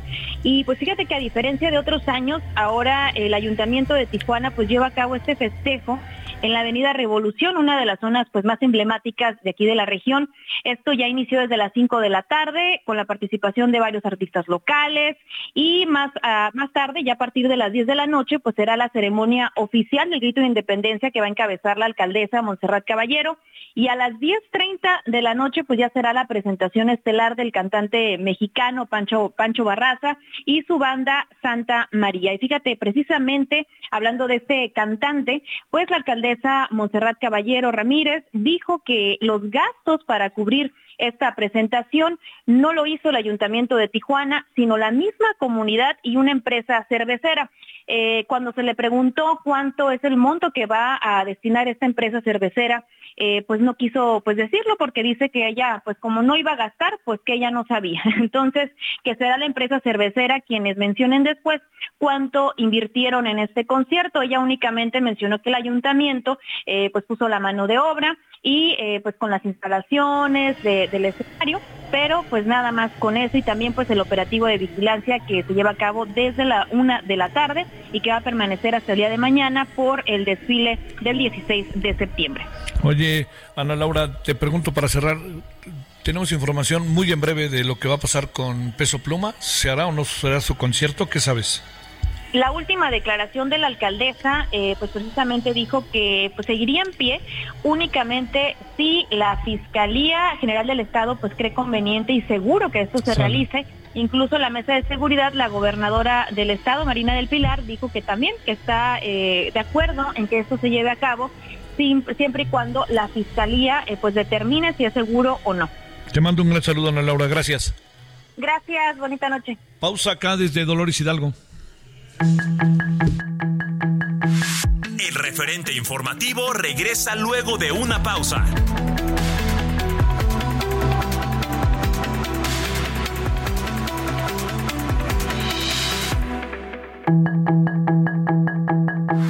Estamos de regreso con el referente informativo.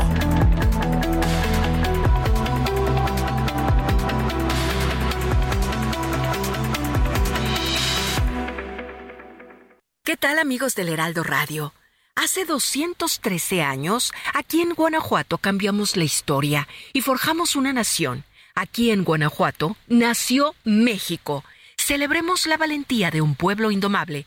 Celebremos a los héroes que nos dieron patria. Celebremos con cada campanada a quienes lucharon con valor y esperanza, a quienes hicieron de la independencia su más grande legado. Este año, Guanajuato celebra en grande. Conmemoramos 213 años del grito de la independencia y festejamos 200 años de ser un Estado libre y soberano. Celebremos nuestra libertad y grandeza. ¡Viva Guanajuato! ¡Viva México! Guanajuato, Grandeza de México, Instituto Estatal de la Cultura. Regresamos al referente informativo con Javier Solórzano. El presidente de Estados Unidos, Joe Biden, incluyó a China en la lista de países de mayor producción y tránsito de drogas por la fabricación de químicos precursores del fentanilo y acusó a Bolivia y Venezuela de incumplir con sus obligaciones internacionales de combate al narcotráfico. La Casa Blanca anunció que el presidente de Estados Unidos Joe Biden y su homólogo de Ucrania Volodymyr Zelensky se reunirán el próximo jueves en Washington, en medio de la tensión tras el encuentro entre el líder norcoreano Kim Jong-un y el presidente de Rusia Vladimir Putin. Un tribunal ruso condenó a 13 años de prisión a un soldado identificado como Maxim Kochetkov por haber desertado durante el periodo de movilización a Ucrania, decretado por el presidente ruso Vladimir Putin en septiembre pasado, lo que se suma a la detención de otros 16 militares.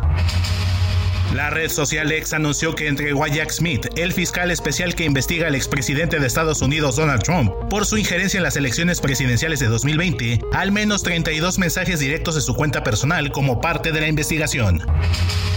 El Ministerio de Ambiente de Panamá dio a conocer este viernes que ha identificado 63 comunidades que actualmente se ubican a 50 metros de las costas y están en riesgo de ser absorbidas por el mar debido al aumento en el nivel para el año 2050 debido a los impactos de la crisis climática.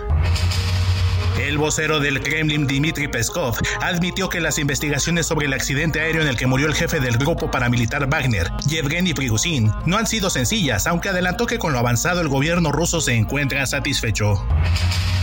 La Comisión de Protección de Datos irlandesa regulador de la Unión Europea multó con 345 millones de euros a la red social china TikTok por incumplir las normas de protección de datos para menores de edad y deberá ajustar sus operaciones para cumplir con dichas normas en un plazo de tres meses. Para el referente informativo, Héctor Vieira.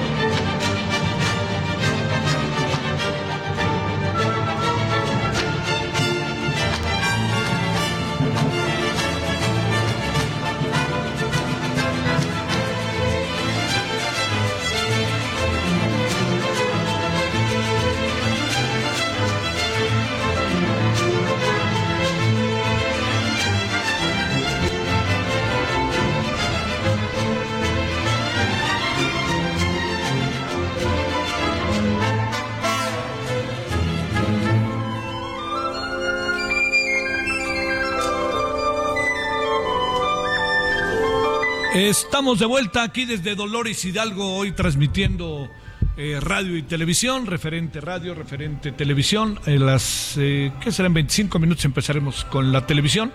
Estamos en un balcón precioso, debo de decirle, eh, juntitito a la entrada de la iglesia, desde donde se dará el grito de Dolores por parte del gobernador Diego Sinue. ¿Quién sabe bueno, ¿quién? Ahora sí que me adelanté para decirle, ¿sabe con quién va a ir está, va a estar acompañado? Además de con su gente, etcétera, con Xochitl Galvez, que fue invitada por el gobernador a que viniera aquí al, al este al grito. Me enteré ahorita que me lo dijo el gobernador, ¿eh? no lo sabía. A ver, eh, déjeme decirle, estamos escuchando esto que es bellísimo, que es el, el danzo número 2 de eh, Arturo Márquez. ¿Dos o nueve? Dos, perdón. Sí, sí. Eh, y Arturo Márquez, ahí vive en Tepoztlán, muy bien, padrísimo. Tiene una obra monumental, acaba de estrenar su último danzón. Bueno, no así, no acaba de estrenar, pero ya tiene algún, qué será, como un año, allá cuando el señor Dudamel estaba, eh, era el encargado de la Orquesta Sinfónica de Los Ángeles. Y lo, allá lo, este, pues ahora sí que fue el estreno en Los Ángeles, otro danzón bellísimo.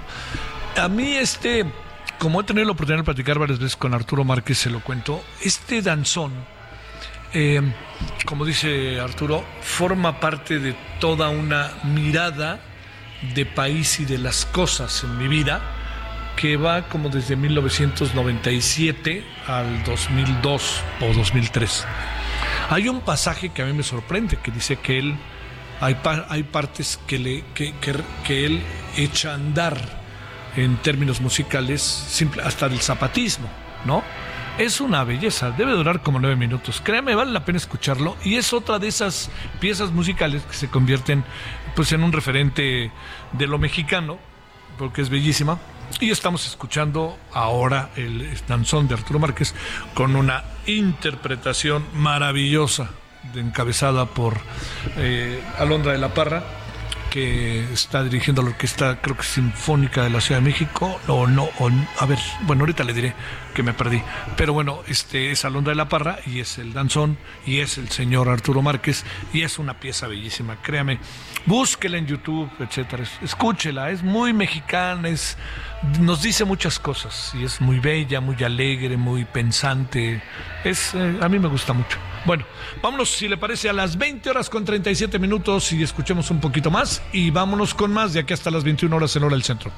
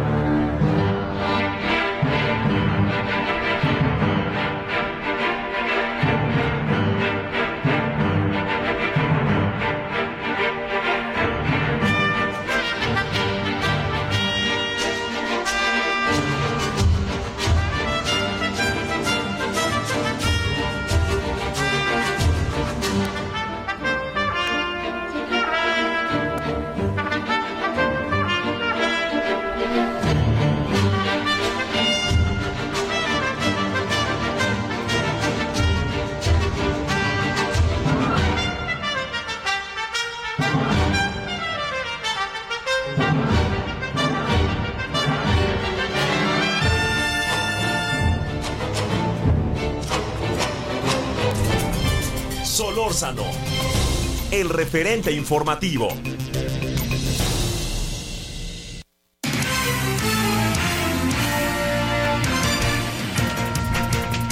Bueno, le andamos eh, sufriendo al ratito, ya le adelanto, porque vamos a transmitir en exteriores. Y hay, pues está José Alfredo Jiménez, como puede usted imaginar, a todo lo que da. Al igual que ahorita mismo le anda pasando a la querida Noemi Gutiérrez en el Zócalo, y ya igual estamos con mucha música y mucha fiesta. Querida Noemí, cuéntanos cómo está el Zócalo, ¿ya se fue la lluvia? ¿Me escucha? Noemí, ¿me escuchas? A ver, ¿hay algo pasó? Hola Javier, muy buenas noches. Adelante, adelante, Noemí.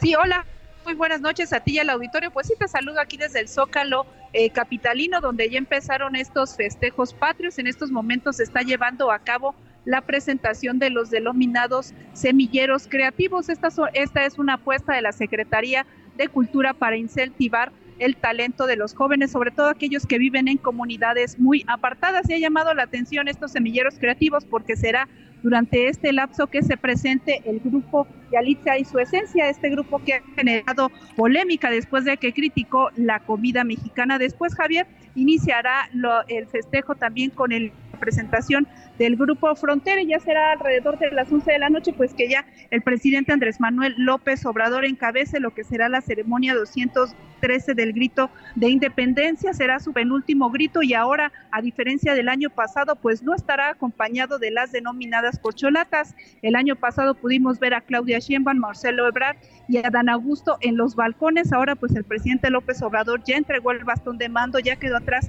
la encuesta de Morena y pues ahora inicia otra etapa en su gobierno. También se ha dicho que tendrá algunos invitados, como por ejemplo el jefe de gobierno de la Ciudad de México, porque también aquí se lleva a cabo esta ceremonia cívica y también se ha hablado de la presencia de la gobernadora eh, electa del Estado de México, Delfina Gómez, también ha causado polémica esta extradición a Estados Unidos de Ovidio Guzmán y por toda esta seguridad que se tiene alrededor de Palacio Nacional, pues ha sido imposible buscar a algunos de los funcionarios encargados del Gabinete de Seguridad, pues para que puedan emitir alguna declaración. Al respecto, Javier, aquí el, el Zócalo está casi lleno, de repente se suelta una ligera lluvia, cede, pero la mayoría trae paraguas, trae algunos impermeables. Y pues ya todo está aquí listo para que alrededor de las 11 de la noche pues ya el presidente encabece lo que será su penúltima, eh, su penúltima ceremonia del grito, ya mañana será el desfile cívico-militar y a pesar de que es sábado, pues el presidente mantendrá su gira de fin de semana, sábado y domingo, y va, va a recorrer todo este tramo del corredor interoceánico que va a unir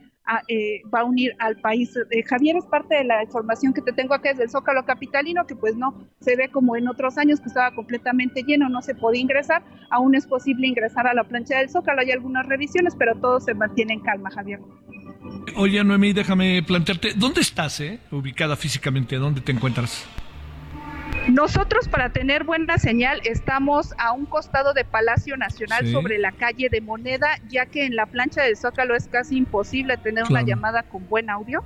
También está fallando por la concentración de gente en cualquier lugar, pues falla mucho la señal de celular, pero nos tuvimos que mover para poder hacer este enlace y ahorita ya empezó otra vez la lluvia, no está como a las 5 de la tarde que sí fue bastante intensa la precipitación. Ahorita ya la mayoría volvió a sacar los paraguas, los impermeables, pero en este lugar sí tenemos buena señal y sobre todo pueden salir las llamadas. Ya internándote en la plancha, sobre todo donde se va a presentar el grupo Frontera, que es frente a Catedral, pues ahí no hay absolutamente nada de señal y ya a partir de las 11 pues se prevé que falle más la comunicación porque ya será el mayor el número de personas aquí, Javier. Oye, ¿estás en alto, Noemí, o estás a nivel de tierra? Nosotros estamos a nivel de tierra, los, eh, la prensa nacional y los invitados van a estar frente al balcón, siempre se pone dos templetes, uno para camarógrafos y fotógrafos, también para reporteros, pero bueno, ahora sí ha causado mucha atención, está casi lleno, todos los compañeros llegamos desde aproximadamente las 2, 3 de la tarde aquí al centro histórico porque se creía que podía llegar mucha gente, pero pues la lluvia está como alentando que llegue más personas, pero pues ya esperamos que conforme pase el tiempo pues ya se vea la plaza un poquito más llena eh, de lo que vimos hace algunos minutos, Javier. Y te van a traer loca en el programa después de las diez y media, supongo, así que espero que estés bien tapada, mi querida, y muchas gracias y buenas noches.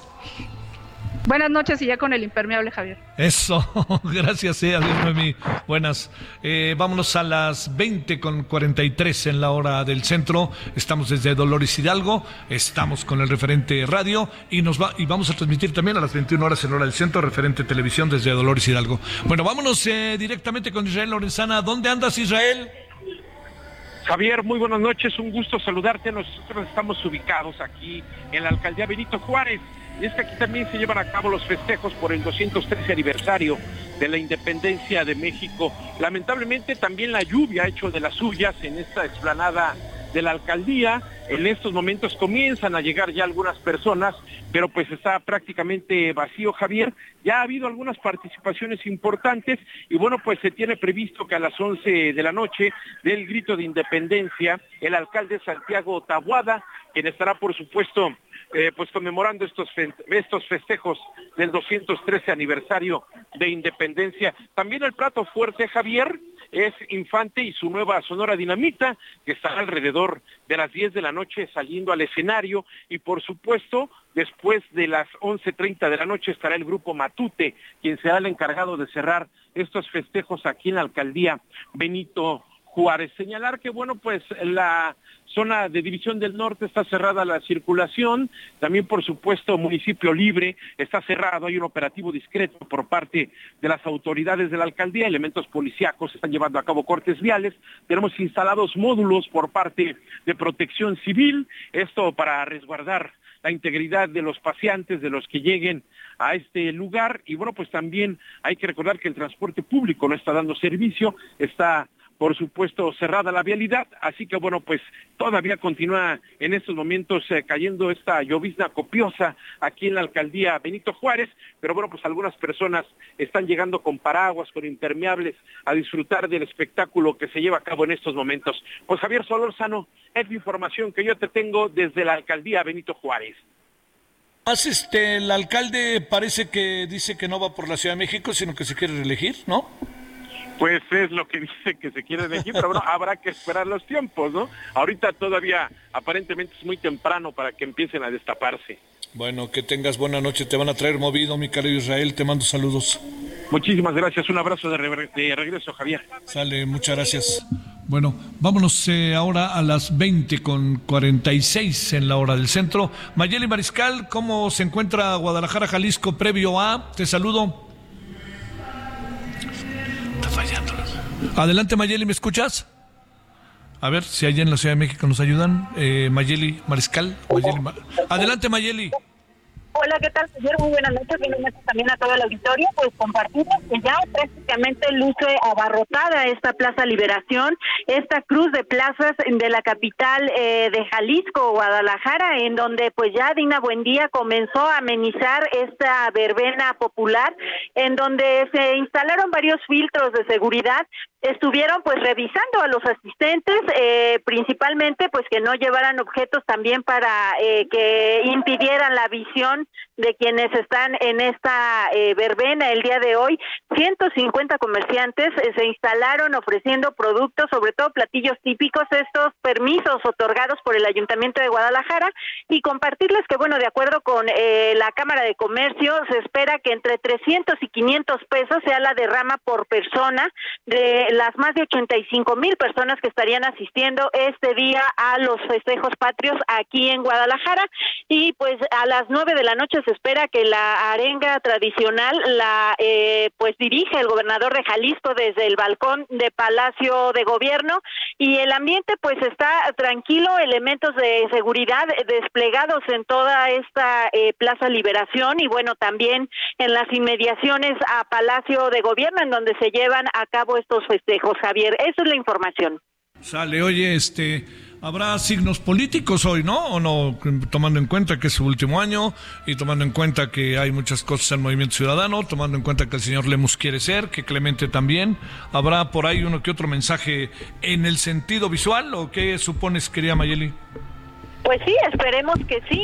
Es eh, un mensaje sin duda significativo por parte de Enrique Alfaro, como mencionas Javier, el último que estará dando al frente de la administración de Jalisco. Y no solamente eso, sino que eh, posteriormente se estaría retirando políticamente, de acuerdo a, lo que ha venido declarando el gobernador. Así es que, pues habrá que estar atentos. Repito, a partir de las nueve, eh, cinco, nueve, diez, se espera que inicie esta arenga. Así es que, pues atentos a lo que diga el gobernador Enrique Alfaro. Te mando un saludo, Mayele, allá hasta Guadalajara. Muy buenas noches y felices fiestas para todos. Para todos, gracias. Eh, aquí desde Dolores Hidalgo. Por cierto, mañana en la noche el clásico ¿eh? del fútbol este, Chivas América, allá en el Azteca. Supongo que mis Chivas llenarán el estadio, pero no nos pidan más que eso. ¿eh? Está duro, está duro el juego. No, no, no, no, no alcanzo a apreciar así que alguien sea particularmente favorito con todo y que el Guadalajara perdió ahí en su último partido, pero sí, sí está, está rudo el juego. Yo creo que va a estar muy parejo, pero sabe que es una buena noticia después de estos sinsabores de la selección que empató, no perdió, ¿eh? empató, también hay que ver ahí, y que hubo muchas críticas, y que luego la gente ante eso ve a la selección y como que se le quita un poquito el, el ánimo, pero algo que es interesante es que por lo que se dice está el estadio ya está vendido el, al tope el, está, el, la taquilla, entonces supongo que se llenará el estadio. Juan David Castillo, ah, vámonos contigo hasta Veracruz. Adelante, ¿cómo te va Juan David?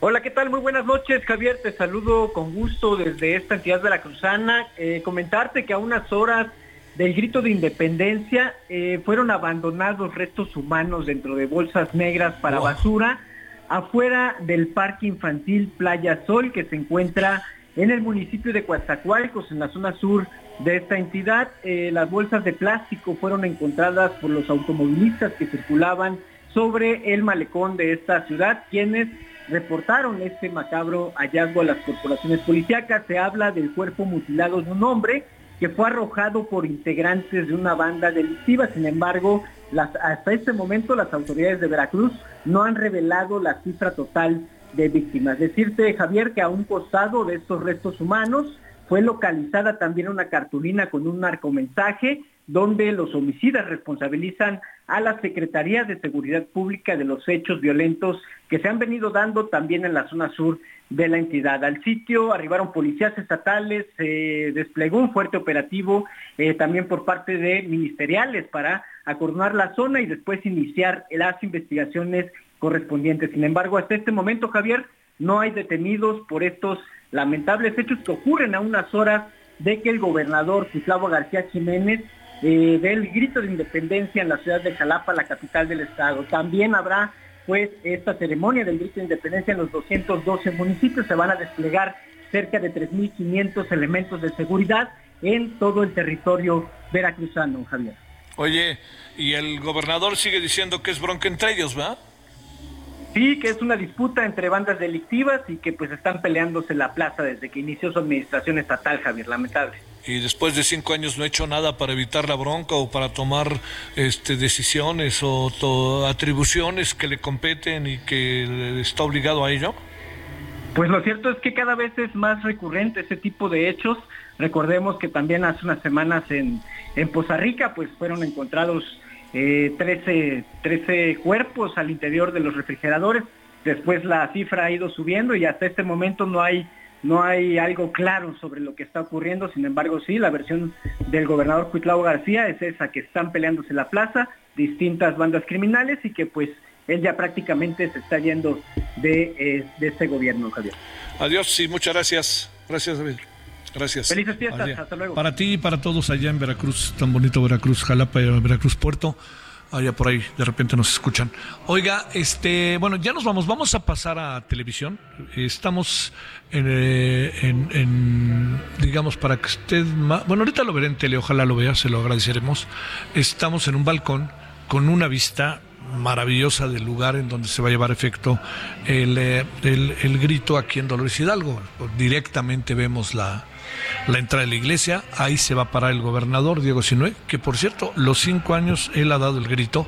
Antes ya ve que venía, que si el secretario de gobernación, que si no sé quién, o que el secretario de Marina llegó a venir, o que venía incluso el propio presidente, pero aquí nomás no. Así de sencillo le diría que no, eso no ha pasado. Ni se ve que vaya a pasar, y menos el año que entra. Eh, platicamos hace rato con el gobernador, nos da algunos puntos de vista sobre el tema de la seguridad, que ya ve que siempre echamos por delante el tema de seguridad. Bueno, no siempre, porque hay muchas otras cosas, pero el tema de la seguridad está muy marcado. Eh, comunidades que están sido castigadas, Irapuato, Celaya, que luego aparecen como las comunidades a nivel internacional, mundial, este, las que tienen mayor problema de seguridad. Eh, platicando con gente de Celaya y Irapuato nos dice, pues sí, eso es así, pero nosotros sabemos qué hacer. Y sí, es evidente que hay aquí un problema que no se ha podido resolver, que es un problema municipal, estatal y federal. No es solamente de este ámbito de Guanajuato, le compete también al gobierno federal. Y bueno, este, vamos a estar hasta las diez y media, eh, la hora del centro. Déjeme decirle, hoy se cumplió un proceso de enorme relevancia que tiene que ver con que ha sido extraditado Ovidio Guzmán, conocido como el ratón, aquel joven que detuvieron en el Culiacanazo y lo dejaron ir, ¿se acuerda? Bueno, ya ahora sí está en Estados Unidos, en Chicago. Estaba resignado, yo creo que él sabía muy bien que no había manera, no había manera de que se quedara en México porque Estados Unidos está muy insistente.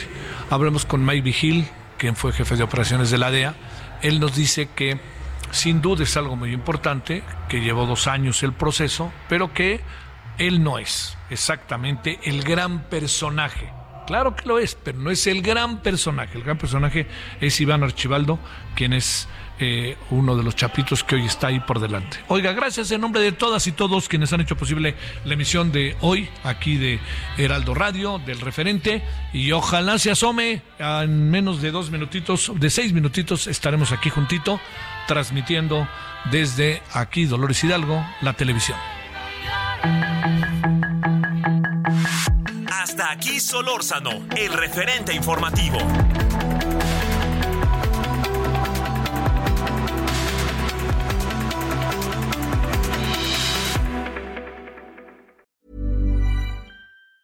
Even on a budget, quality is non-negotiable. That's why Quince is the place to score high-end essentials at 50 to 80% less than similar brands. Get your hands on buttery soft cashmere sweaters from just 60 bucks, Italian leather jackets, and so much more. And the best part about Quince, they exclusively partner with factories committed to safe, ethical, and responsible manufacturing. Elevate your style without the elevated price tag with Quince. Go to quince.com slash upgrade for free shipping and 365-day returns.